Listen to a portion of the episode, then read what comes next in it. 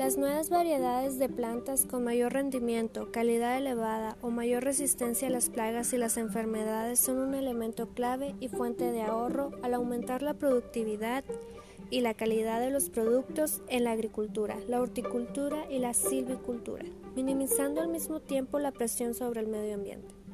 Muchas modernas tecnologías de producción vegetal deben combinarse con variedades de alto rendimiento para liberar su entera capacidad potencial. El tremendo progreso de la productividad agrícola en varias partes del mundo se debe en gran parte a las variedades mejoradas. Por ello, te hablaré de lo que debemos saber sobre las variedades vegetales y los derechos de obtentor.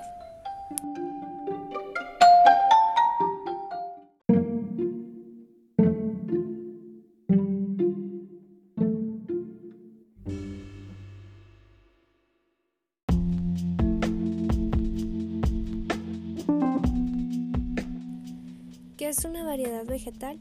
Según la definición del Convenio de la Unión Internacional para la Protección de las Obtenciones Vegetales, una variedad es un conjunto de plantas de un solo taxón botánico, del rango más bajo conocido, que con independencia si responde o no plenamente a las condiciones para la concesión de un derecho de obtentor, pueda definirse por la expresión de los caracteres resultantes de un cierto genotipo o de una cierta combinación de genotipos que pueda distinguirse de cualquier otro conjunto de plantas por la expresión de uno o varios caracteres por lo menos.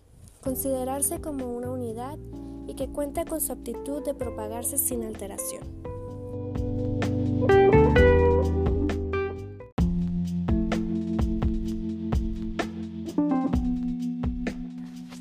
Para comprender los derechos de obtentor, primero es necesario saber quién es un obtentor.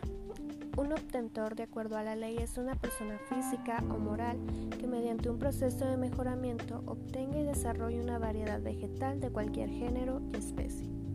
Los derechos se traducen en beneficios para el obtentor, pues se adquiere un reconocimiento legal como el creador de una variedad vegetal. Cuenta con la exclusividad para aprovechar y explotar hasta por 18 años la variedad y estos derechos son intransferibles. Los derechos de obtentor están contenidos en la Ley General de Variedades Vegetales y en su reglamento, así como las disposiciones administrativas, sanciones, responsabilidades. El certificado que se emite como reconocimiento de dicho derecho se conoce como título de obtentor. Es importante conferir derechos a los obtentores, ya que con ello se alienta y promueve la investigación, innovación y generación de nuevos materiales que benefician directamente a la sociedad en la adopción, práctica y consumo.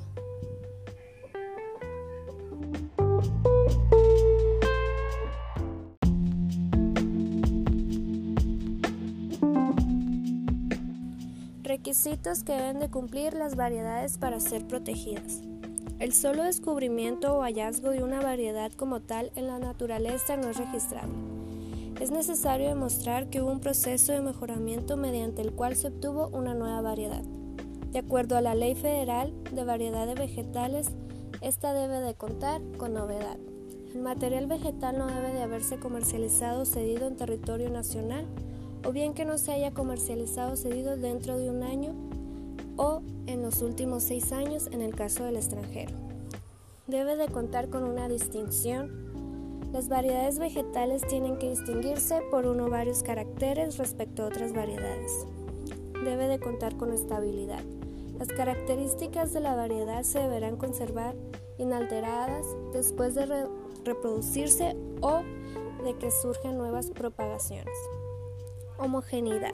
El material vegetal debe ser suficientemente uniforme en sus características, color, altura, etc. Denominación, el cual es el nombre que se le atribuye a la variedad vegetal que le permite distinguirse o identificarse frente a otras.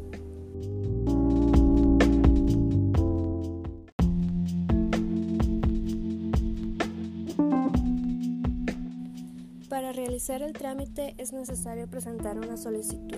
El Servicio Nacional de Inspección y Certificación de Semillas tiene un formato de solicitud establecido que debe completarse por parte del solicitante. El registro hecho en México solo es válido en el país, por lo que si se requiere proteger en otro país se deberá hacer el trámite de registro correspondiente. Esta solicitud requiere datos particulares del solicitante y datos de la variedad, distinción, homogeneidad, estabilidad, etc. Esta solicitud deberá ir acompañada de un informe técnico, el cual se desprende del examen de HE. Se debe contar con la acreditación de persona jurídica. Es un documento que acredita la personalidad física o moral del solicitante. Se debe realizar el informe técnico que puede realizarse por el solicitante previo a realizar la solicitud, pero también es sujeto a realizarse por la instancia reguladora. Después de analizar la parte técnica pasa al comité calificador de variedades vegetales quien decide si se protege una variedad o no, apoyado de grupos expertos por género o especie. Y finalmente se realiza la constancia de presentación. Es un documento expedido por Zagarpa una vez que la solicitud de obtentor ha reunido los requisitos de novedad, denominación y llenado formal de la solicitud.